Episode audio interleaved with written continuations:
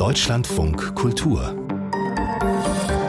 Lesart mit Andrea Gerg. Herzlich willkommen. Viele schauen mit Sorgen in die Zukunft seit dem russischen Angriffskrieg auf die Ukraine mehr denn je. Die Auswirkungen dieses Krieges, die sorgen auch in anderen Ländern und Regionen für Spannungen und für globale Verschiebungen, wobei China dabei eine immense Rolle einnimmt. Der chinesische Dichter Liao Yiwu, der seit etwa zehn Jahren in Deutschland lebt und ein bedeutender Chronist Chinas ist, hat gestern die Stuttgarter Zukunftsrede gehalten und er hat zum einen vor weiterem Wachstum Chinas gewarnt und auch darüber gesprochen, was es bedeutet, so wie er als Einzelner die Stimme gegen ein so mächtiges Regime zu erheben. 上面两段话则自允城文化六四我的证词繁体中文版。Wenn ein Einzelner sich auf ein Hasardspiel mit einem Imperium einlässt, dann sind die Kräfte sehr ungleich verteilt. Aber ich muss nicht unbedingt verlieren. Das Gedächtnis von Staaten hat etwas Abstraktes und Wetterwendisches. Nach den Erfordernissen der Staatsmacht werden fundamentalste historische Fakten, wenn nötig, ununterbrochen geändert, ausgetauscht und beseitigt. Doch die Erinnerungen des Einzelnen an seine Demütigungen dringen tief in sein Blut. Sie beeinflussen instinktiv, was er sagt und wie er sich verhält. Eine solche Brandmarkung wischt man sein Leben lang nicht weg. Der chinesische Schriftsteller Liao Yiwu war das gestern, hat er die Stuttgarter Zukunftsrede gehalten und er wird auch morgen am Freitag nochmals zu Gast sein im Literaturhaus Stuttgart. Pastellfarbene Umschläge und Titel wie nur noch ein einziges Mal. So sehen die Hoffnungsträger von Teenager-Eltern aus, denn auf einmal lesen die vorher lesefaulen Kinder. Vor allem die Romane von Colleen Hoover, die fast schon sowas wie ein eigenes Genre begründet hat. Acht Titel der amerikanischen Autorin haben es allein im letzten Jahr auf die Spiegel-Bestsellerliste geschafft und dem krisengebeutelten Buchmarkt hat Frau Hoover damit satte 20 Millionen Umsatz beschert beschert. Und das, obwohl sich die Feuilletons oder die Preisjurys eigentlich kaum für dieses Phänomen interessieren, ganz im Gegensatz zum Internet, genauer der Buchplattform BookTok. Simon Sahner hat sich das für uns mal genauer angeschaut und mit ihm bin ich jetzt verbunden. Hallo, Herr Sahner. Was ist das eigentlich genau? Wie funktioniert BookTok? Also BookTok ist ein Phänomen des Social Readings, also das Lesen als soziales Phänomen. Ähm, es handelt sich dabei letzten Endes um die Thematisierung und Inszenierung von Literatur und dem Lesen auf der Social-Media-Plattform TikTok. Und das bedeutet konkret, dass LeserInnen kurz Videos drehen und darin Bücher und ihr eigenes Lesen zur Schau stellen und sich darüber austauschen. Und das hat inzwischen sehr, sehr große Ausmaße angenommen. So groß, dass es längst zu einer Art Marketingmaschine für bestimmte Art von Literatur ähm, geworden ist und TikTok kooperiert inzwischen sogar mit englischen Verlagen, sodass man deren Bücher dann auch in der App kaufen kann. Und eine Art von äh, Büchern, die da beliebt sind, habe ich schon erwähnt, Colleen Hoover. Aber was ist das insgesamt für eine Art von Literatur, die da präsentiert wird? Also grundsätzlich wird da über beinahe jede Art von Literatur gesprochen, aber abgesehen von äh, dieser Sparte, die Sie gerade schon erwähnt haben, also eine bestimmte Art von Liebesroman, Romance-Literatur, ist es auch noch sehr stark ähm, Kanon-Literatur aus dem 19. und 20. Jahrhundert, also der sogenannte Hochkulturbereich. Und wenn man sich diese Liebesromane anschaut, dann werden die meistens von jungen Frauen gelesen und vorgestellt. Und es sind sehr oft ganze Reihen, die sich dann auch zum Verwechseln ähnlich sehen. Und sie handeln auch oft von jungen Frauen, die auf einen geheimnisvollen oder herausfordernden Mann stoßen und dann entwickelt sich eine verzwickte Love Story. Und das ist erwartbarerweise meistens recht traditionell angelegt, aber insgesamt kann man da schon von Frauenfiguren mit Agency und eigenem Willen sprechen. Interessant und erwähnenswert ist vielleicht zudem, dass alle diese Romane in einem amerikanischen Setting spielen. Also sogar die von Autorinnen aus Deutschland, wie zum Beispiel Mona Kasten oder Laura Kneidel. Und genau in die Sparte gehört dann eben auch Colleen Hoover rein, die allerdings aus den USA kommt selber. Aber das Besondere oder Verlockende für die vielen Leserinnen scheint ja zu sein, wie das präsentiert wird. Wie ist denn das auf so ein booktalk video Wie kann man sich das vorstellen? Also grundsätzlich kann man sagen, es liegt sehr stark auf der Wirkung von diesen Büchern und dann auf einem rauschhaften Lesen. Also es wird meistens in einem Schriftzug im Video erklärt, worum es geht und dann heißt es da noch nie so viel geweint und die Userin filmt sich dann selbst beim Lesen und Weinen. Oder dann heißt es die Ästhetik von und dann kommt eine schnelle Folge von Fotos, die die Stimmung des Romans vermitteln. Und auffallend sind tatsächlich auch Themen wie Bücher, die ich in weniger als 24 Stunden gelesen habe. Also die Darstellung von exzessivem und rauschhaftem Lesen, das einen nicht mehr loslässt, was insbesondere beeindruckend ist, weil das jetzt nicht gerade Kurzromane sind, sondern die haben schon so ihre 300, 400 Seiten. Und das schafft man auch, das in 24 Stunden sich reinzuziehen.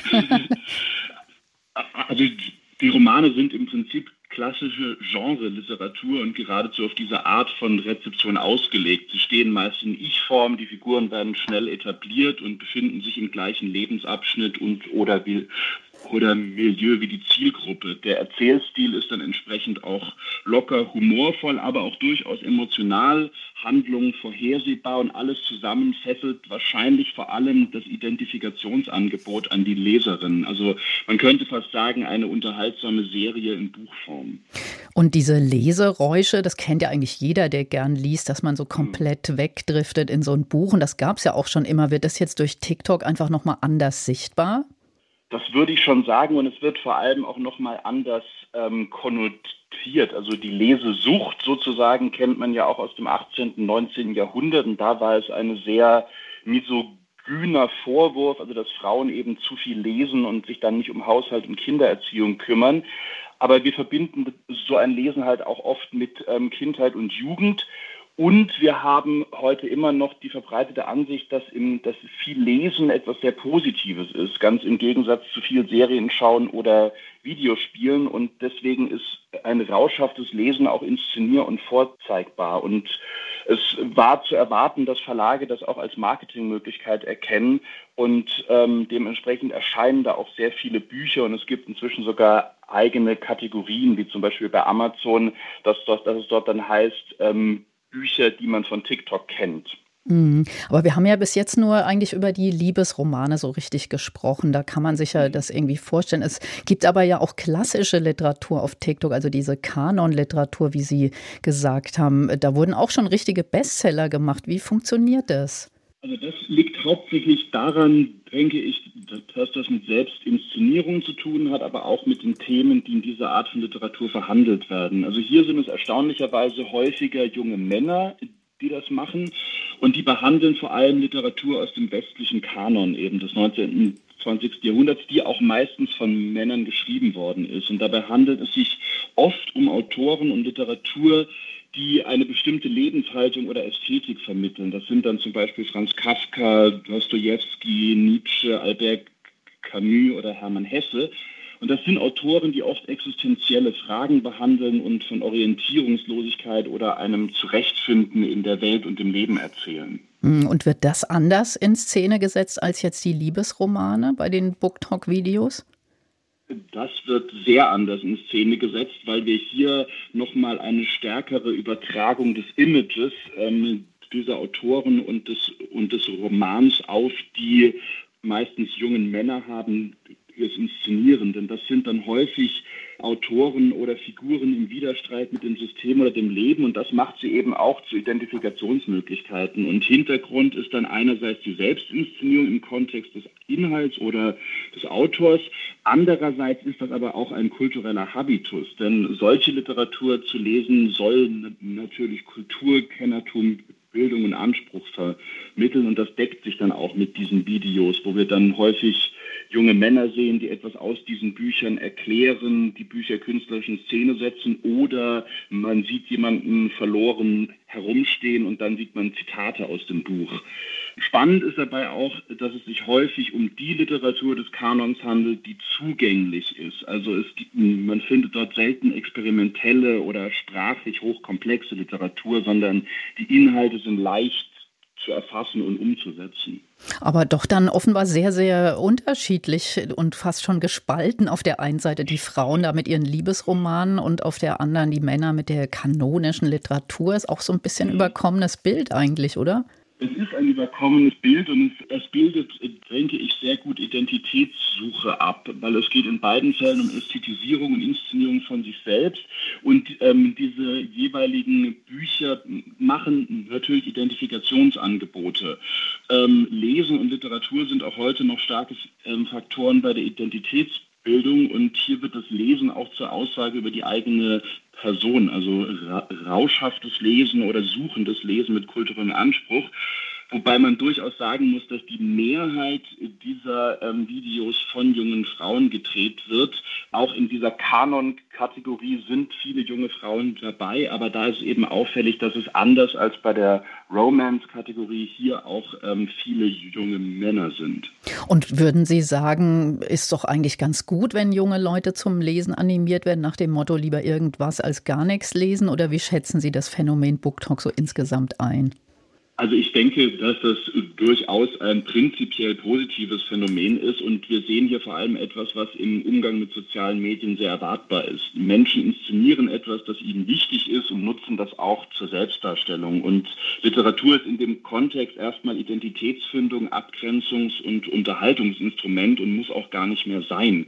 Es gibt allerdings inzwischen auch schon Gegenbewegungen, die dann zum Beispiel die Bücher von Colin Hoover auf TikTok aus dem Fenster werfen, weil sie der Autorin ähm, vorwerfen, ein Trauma auszubeuten oder toxische Beziehungen zu romantisieren. Also man stellt dort tatsächlich die gleichen Kämpfe und ähm, Diskussionen fest, die man auch aus anderen Bereichen kennt. Und auch wenn große Teile dieser Literatur jetzt wirklich nicht mein Fall sind, das wie gesagt würde ich sagen, positiv. Es ist Unterhaltung, Diskursort und emotionales Erlebnis. Und das kann erstmal nichts Schlechtes sein. Simon Sahner, vielen Dank für diesen Überblick über den BookTalk-Trend, der ja auch dem Buchmarkt ordentliche Umsatzzuwächse beschert. Dankeschön. Danke.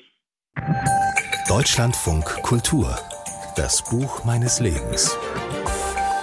Ich bin Dilek Güngör, ich bin Schriftstellerin und eins der Bücher, das mir sehr wichtig ist, ist von Lydia Juknavitch, amerikanische Schriftstellerin, deren Chronology of Water ist eins meiner Lieblingsbücher. Es geht um, um das Großwerden eines Mädchens in einer Familie mit einem gewaltvollen Vater, mit einer schwachen Mutter, viel Alkohol, viel Gewalt sexuelle Gewalt. Es ist aber überhaupt nicht das Thema, was mich da so angezogen hat, sondern die Sprache und wie sie darüber schreibt.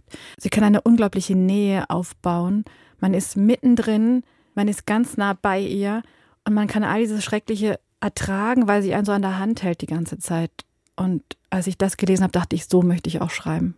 Das Lebensbuch von Dilek Gingör ist also The Chronology of Water von der amerikanischen Schriftstellerin Lydia Juknavitch. Deutschlandfunk Kultur Buchkritik China und die Seidenstraße hat der Geograf Ferdinand von Richthofen im 19. Jahrhundert bereist und wissenschaftlich erkundet. Er ist also ein bedeutender Weltenforscher, aber doch viel weniger bekannt als zum Beispiel Alexander von Humboldt. Der Sinologe Markus Hernig, der schon seit Jahrzehnten in China lebt, hat ihm jetzt ein Buch gewidmet und Edelgard Abenstein hat es gelesen. Frau Abenstein, was war das für ein Mann, dieser Ferdinand von Richthofen? Ich kenne so Straßen, die nach ihm benannt sind, aber wie ist er überhaupt nach China China gekommen? Er ist ein Pionier der Gründerzeit. Als Geologe hat er schon mal eine sehr zukunftsträchtige Wissenschaft gewählt. Damit kann man die Gesteine erkunden und die Bodenschätze. Und er schließt sich sehr früh schon nach dem Studium einer preußischen Delegation nach Shanghai an und dort stellt er fest, das haben andere natürlich auch schon festgestellt, dass dieses einstmals blühende Land durch Misswirtschaft und Kriege und Aufstände inzwischen am Boden liegt und dass aber dort das Tor zur Zukunft liegt. Das wittert er und er weiß auch, dass seit Marco Polo, von dem man gar nicht richtig weiß, ob er wirklich da war in China, keiner mehr, kein Europäer mehr dieses Land bereist und vor allen Dingen systematisch, also wissenschaftlich bereist hat. Und nun stellt er, er ist ein geschickter Fundraiser, würde man heute sagen, ähm, stellt er Geld zusammen und eine, also amerikanische Geldgeber beispielsweise kann er für sein, sein Projekt interessieren. Zwei Expeditionen, er geht los, 1868, vier Jahre lang erforscht er und erkundet er dieses fremde Land, Bodenschätze insbesondere. Er vermisst äh, Berge, Täler, Flüsse ganz neu und er kartiert das Land. Er entdeckt die ungeheuren Kohlevorkommen und legt seine Erkenntnisse in einem vielbändigen Mammutwerk nieder. Und da kann man sagen, Ferdinand von Richthofen verkörpert den neuen Forschungsreisenden, dessen Expertise den Weg ins Industriezeitalter, der ja schon beschritten ist, weiter befeuert und den Weg in die Kolonien eröffnet. Zugleich, und das muss man auch sagen, ist er derjenige, der Chinas Aufbruch in die Moderne eröffnet. Und ist das jetzt, äh, wie muss man sich dieses Buch vorstellen? Erzählt der Autor Markus Herrnig quasi seine Lebensgeschichte oder was ist das für ein Buch? Ja, er orientiert sich an der Biografie, also von der Wiege bis zur Bahre, wie sich das gehört. Aber ganz wesentlich ist es, also er konzentriert sich auf den Aufenthalt in China und insofern ist es natürlich auch ein Buch über China. Er begleitet seinen Helden durch 13 Provinzen, die er mühselig reisend, damals gab es kaum Straßen und die Flüsse traten über die Ufer und Flugsand ähm, drohte die Expediteure immer wieder zu verschlingen. Also es ist richtig abenteuerlich, was denen dort geschieht. Dabei beobachtet er ihn und stützt sich auf die Tagebücher, die Richthofen geschrieben hat und eben auf dieses erwähnte Mammutwerk. Auf diese Weise bekommt man sehr viel mit über die Zustände, die in China damals geherrscht haben. Also Landeskundliches wird ausgebreitet, auch Rückblicke in die Geschichte, also der kunstvolle Bewässerungsfeldbau, den China damals betrieben hat, der dazu führte, dass vor 2000 Jahren diese legendären Städte schon entstanden sind, zu Zeiten, als unsere Antike schon groß war und wo wir immer denken, dass das nur unsere Antike sei. Nein, dieses alles referiert er auf diese Weise und beschreibt neben diesen plastischen, abenteuerlichen Geschichten, beschreibt er auch Mentalitätshistorisches. Also da kommen so putzige Sachen zum Vorschein, wie wenn einer nach dem Alter gefragt wird, macht man sich immer älter als jünger, weil Alter eben in, im damaligen China einen großen Wert darstellte. Und auch schildert er, wie schwierig es ist für diese langen Nasen, sich in der Masse Mensch dort äh, fortzubewegen, weil ganz schnell die Neugier in, in Feindseligkeit umschlägt und wie man das macht. Mitschwimmen muss man beispielsweise lernen. Also, dieser Richthofen zeigt sich uns als ein Mann der instrumentellen Vernunft, aber er ist auch ein Mann mit Sprachbegabung, denn er hat erkannt, dass diese Handelsroute, die uns mal, also Europa mit China, seit der Antike verbunden hat, dass die eine Seidenroute war, weil der Hauptexportartikel Chinas ja die Seide war. Und er prägt diesen Begriff der Seidenstraße. Also damit ist er wirklich ein Pionier der, der Sprachmagie. Und bleibt das denn quasi so ein historischer Ausflug, dieses Buch, oder äh, schlägt das auch, wir reden ja viel über China heutzutage, wir hatten es ja auch anfangs der Sendung ja, mit Lea Yiwu. Also was ich ein wenig vermisst habe, ist der Ausblick auf äh, die Gegenwart, die gibt es sehr wohl, also selbst der Ukraine-Krieg kommt vor, aber äh, die neue Seitenstraße, die ja seit 2011 vom chinesischen Staatspräsidenten propagiert wurde, da geht er, ganz werbetechnisch, propagandistisch geschickt auf diesen alten Begriff zurück, der Seidenstraße, und kreiert den neuen für dieses gigantische Projekt, was wir ja tagtäglich in den Zeitungen nachlesen können. Da werden die äh, Flughäfen und die, die ähm, ähm, Häfen überhaupt, die, die Seehäfen äh, von den Chinesen aufgekauft in diesem großen Infrastruktur. Projekt, das wir haben mit dieser neuen Seidenstraße. Das kommt etwas zu kurz, aber nichtsdestotrotz ist es ein hochinteressantes Buch für jeden, der nach China reist und für jeden, der sich Gedanken gemacht hat darüber, was Forschungsergebnisse und Naturwissenschaft bedeutet, wenn man denkt, man stünde nur im Dienste der Wissenschaft, man ist doch immer ein Spielball der Politik. Edelgard Abenstein über das neue Buch von Markus Hernig, Ferdinand von Richthofen, der Erfinder der Seidenstraße heißt es, Band 451 in der anderen Bibliothek im Aufbauverlag und es kostet 44 Euro. Deutschlandfunk Kultur Literaturtipps Spätestens seit der Kultserie Babylon Berlin lechzen die Fans nach Nachschub aus der Feder Volker Kutschers. Der neunte Fall um Kriminalkommissar Gerion Rath ist streng genommen Charlotte Ritters Fall. Mit Transatlantik sind die Protagonistinnen in der Nazizeit angekommen, mit allen Konsequenzen. Tatsächlich geht es meinen Figuren äh, auch bedingt durch die politische Entwicklung äh, nicht so gut. Und gerade Charlie ist da eine Figur, die das am allermeisten ja schon seit Jahren spürt, weil sie als Frau, die die Freiheiten der Republik genutzt hat, jetzt plötzlich all ihre Träume nicht mehr verwirklichen kann. Volker Kutscher liest aus Transatlantik. Heute Abend im Postsaal in Trostberg.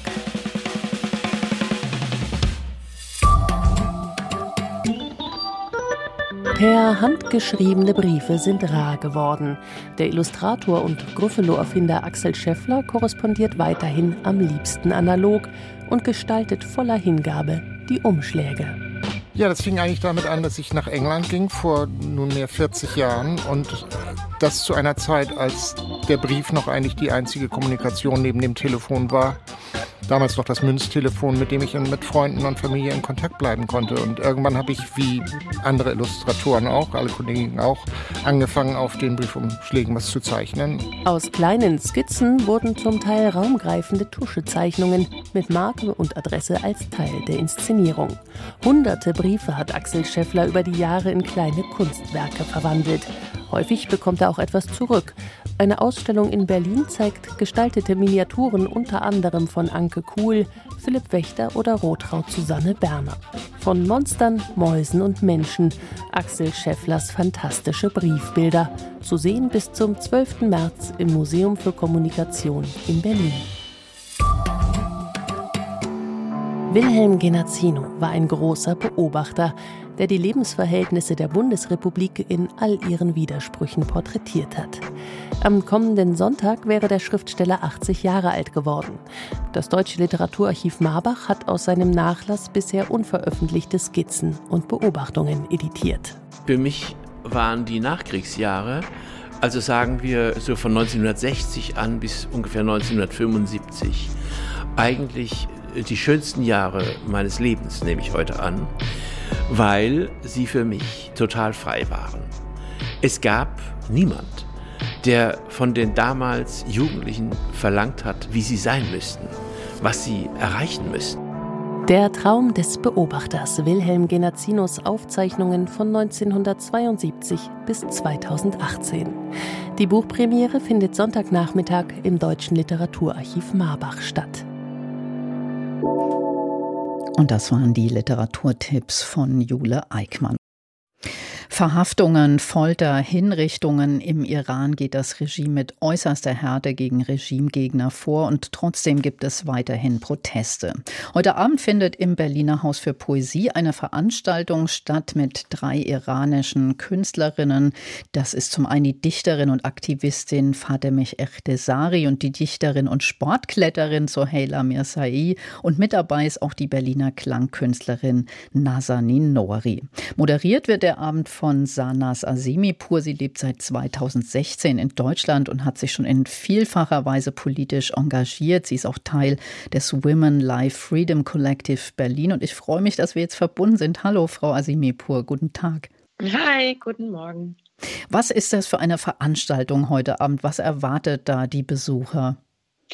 Also, wie Sie selber erwähnt haben, sind Fatima Echtasori und Sohela Mirzai da. Die sind beide Dichterinnen ähm, und die werden ihr Gedichte auf unterschiedlichen Sprachen vorlesen.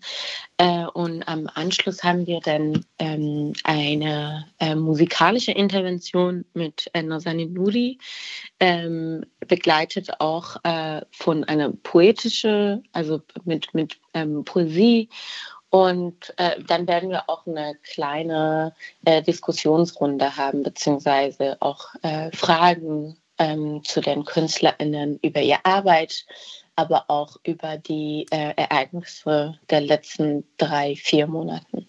Jetzt ist ja die Protestbewegung im Iran stark von Frauen geprägt. Inwieweit spiegelt das auch dieser Abend? Sind das denn auch Autorinnen, die sehr feministisch sind? Ähm, ja, auf jeden Fall. Ich würde es nicht nur, äh, also ich würde die Proteste nicht nur, ähm, also ich würde als feministisch bezeichnen, aber nicht, weil nur Frauen auf der Straße sind, sondern weil es um ähm, feministische Werte geht und auch feministische Mechanismen, wie zum Beispiel unter anderem Recht auf Selbstbestimmung oder ähm, das mit dem äh, Kopftuch geht ja auch ums Recht auf Selbstbestimmung, aber auch ähm, vor allem ähm, Gerechtigkeit äh, für Kurdinnen zum Beispiel, Menschen in Balutschistan und so weiter. Äh, insofern ich hoffe, ähm, dass die Veranstaltung heute das auch ein bisschen widerspiegeln kann. Natürlich kommt es darauf an, äh, wie die Gespräche ähm, geführt werden, aber ich nehme an, dass es so einen Schritt äh, in die Richtung geht. Wie ist das? Sie haben ja auch Kontakte ins Land, in den Iran. Was für eine Rolle spielt da Literatur in dieser iranischen Revolutionsbewegung? Ja, das ist tatsächlich eine super gute Frage, weil ich glaube, ähm, genau, also Literatur ist aus meiner Sicht äh, immer ein wichtiges Mittel und das war ja auch bei jedem historischen Ereignis der Fall ähm, weil es ja auch eine Möglichkeit bietet, ähm, Selbstnarrative über das Ereignis ähm, zu schaffen.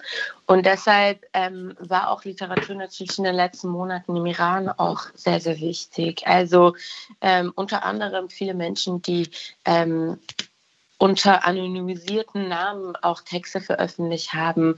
Nicht nur Analyse, sondern auch Narrative wirklich über was auf der Straße passiert ist. Ich glaube, ähm, das ist aus diesem Grund sehr, sehr wichtig, weil man auch ähm, eine gewisse ähm, gewissermaßen eine andere Narrative oder eine andere Erzählung bekommen kann von dem, was auf der Straße passiert. Das heißt, die Menschen, die selber auf der Straße gehen, können auch durch ihre Narrative diese Erinnerung oder ähm, diese Geschichte halt schreiben, die nicht unbedingt objektiv oder informativ oder ähm, beeindruckt von journalistischen oder staatlichen ähm, Narrativ äh, beeinflusst wurde, sondern es ist eine Möglichkeit, Selbstnarrative zu schaffen. Das heißt, im Iran selbst wird offenbar, so wie Sie es beschreiben, viel über das, was gegenwärtig passiert, äh, geschrieben, eben neue Narrative geschaffen. Wie ist das, äh, was schreiben die Autoren, die im Exil sind oder auch Sie selbst? Sie schreiben ja auch, womit beschäftigen sich die Menschen, die nicht im Iran sind und sich aber mit der Situation auch auseinandersetzen? Mhm. Ich glaube, ähm, also ich schreibe tatsächlich auch oder habe in den letzten Monaten mich auch natürlich nur mit dem Thema Iran beschäftigt oder auch die Revolution. Aber ich glaube, da ist sehr, sehr oder da ist unsere Aufgabe ähm, sehr wichtig, aber gleichzeitig auch sehr schwierig, weil gleichzeitig wollen wir natürlich nicht diejenigen sein, die diese Stimme irgendwie also wir, wir, wollen ja nicht die Stimme von Menschen sein. Wir wollen halt unsere Narrative schreiben und es ist schwierig, weil wir ja nicht da sind. Ähm, gleichzeitig haben wir durch unseren biografischen oder auch sprachlichen Bezug ähm, auch natürlich ähm, einen anderen Bezug zu der, zu der Situation. Ähm, ich glaube, schwierig an unserer Aufgabe ist, dass wir halt gleichzeitig nicht uns ähm, im Zentrum unserer Arbeit stellen müssen oder sollen oder dürfen. Gleichzeitig wollen wir durch unseren natürlich persönlichen Bezug Sachen schreiben. Deswegen finde ich diese Aufgabe sehr, sehr schwierig. Gleichzeitig will man das auch persönlich schreiben, aber halt nicht so, dass man sich in den Zentrum äh, des Ereignisses stellt. Ähm, ich glaube, für die Exil-IranerInnen ähm, oder KurdInnen in Deutschland ist es auch noch mal schwieriger, weil es ja auch eine äh, ich würde es als Monopolie der Stimme ähm, bezeichnen, existiert. Das heißt, dass ähm, es wird also natürlich in der Literaturmarkt äh, ist halt wie jeden, auf jedem Markt auch so, dass bestimmte Menschen bestimmte Sichtbarkeiten bekommen. Und ich denke, dass es gerade in Deutschland auch sehr, sehr schwierig ist, dass neue Stimmen zu Wort kommen und dass, ähm, also zum Beispiel auch allein das, dass wir Übersetzungen von den Texten, die gerade auf der Straße oder im Iran produziert werden, in Deutschland hinbekommen. Ich glaube, deshalb ist es wichtiger, ähm, dafür wirklich einen Raum zu schaffen für neue Stimmung, für neue Menschen, die Menschen, die vielleicht nicht so bekannte Gesichter in Deutschland sind, aber ähm, trotzdem eine wichtige Beitrag jetzt gerade leisten. Also viel wichtiger, als was jetzt gerade hier in Deutschland von den bekannten AutorInnen geschrieben wird. Und das ist auch wichtig, nehme ich an, für die Protestierenden im Iran, dass es solche Zeichen von ähm, ja, Anteilnahme und Solidarität gibt. Oder was hören Sie da? Ja, auf jeden Fall. Ich glaube nicht nur Solidarität, sondern auch ähm, wirklich die Interesse, ihre Stimme unmittelbar in anderen Sprachen zu, ähm, ja, zu verstärken. Und das kann auch durch literarische Arbeit eigentlich sehr, sehr gut stattfinden, weil ähm, Ne, also das haben wir auch in der Geschichte gesehen, wie stark Literatur ist. Und wenn es, wie gesagt, so unmittelbar nach außen kommuniziert wird, dann bietet einfach eine Möglichkeit, wirklich ähm, neue Blicke über die Geschichte zu finden. Und heute Abend kann man das erleben. Sanas Asimipur, vielen Dank für dieses Gespräch und alles Gute für heute Abend. Tschüss. Und die Veranstaltung, die findet am Abend im Haus für Poesie statt, ab 19.30 Uhr in der Kulturbrauerei in Berlin.